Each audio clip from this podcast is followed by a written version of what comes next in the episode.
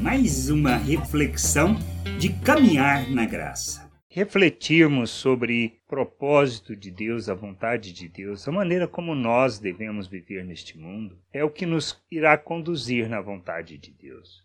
Nós não somos chamados é isso que a gente precisa entender. Nós não somos chamados para vivermos uma religião. Não se trata dos nossos rituais religiosos, não se trata das coisas que nós fazemos, mas se trata da compreensão de quem somos. Compreendermos quem somos é que nos conduzirá a vivermos a vontade de Deus, a expressarmos o amor por Ele, a expressarmos que nós somos gratos pela obra que Ele realizou sem qualquer merecimento de nossa parte. Isso é o que a gente precisa entender. Isso não se trata de religiosidade, mas se trata de compreendermos quem somos, compreendermos a obra de Deus em nossas vidas e entendermos o nosso papel neste mundo. O porquê precisamos fazer as coisas. E não é na intenção de fazer algo para alcançar um favor, para ser abençoado, para que Deus nos guarde e nos proteja, não é por isso. Nós precisamos entender que somos chamados para revelarmos o reino.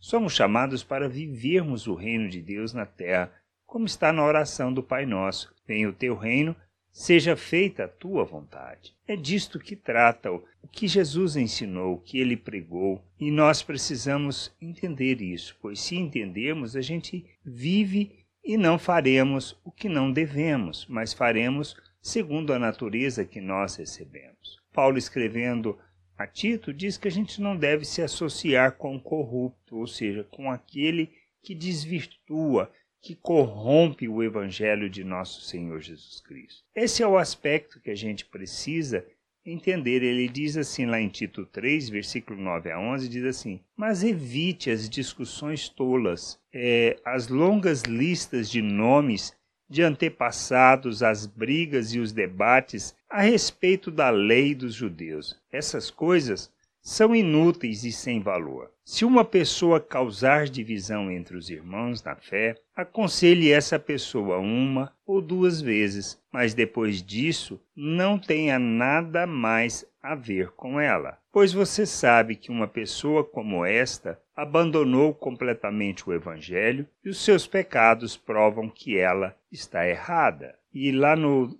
14 diz assim: que a nossa gente aprenda a usar o seu tempo fazendo o bem e ajudando os outros em caso de necessidade, para que assim a vida da nossa gente seja útil. Então nós precisamos entender. Nós não estamos aqui para perder tempo com coisas fúteis, com coisas tolas, com coisas que não têm nada a ver com o Evangelho. Nós precisamos focar no Evangelho, focar no propósito, na vontade de Deus, na maneira como devemos viver, na unidade do Espírito, no revelar de nosso, nosso Deus ao mundo sendo imitadores de Cristo. Nós precisamos, para fazer isso, compreender quem somos, compreender o que recebemos de Deus, compreendermos que somos é, de Cristo, que estamos nele, que ele está em nós, que fomos feitos à sua imagem, que temos a mesma mente, fomos feitos um novo ser, recebemos um novo coração. Agora não mais para viver segundo a maldade do nosso coração natural, mas precisamos nos despir da velha natureza, da natureza humana e nos revestirmos de Cristo para vivermos neste mundo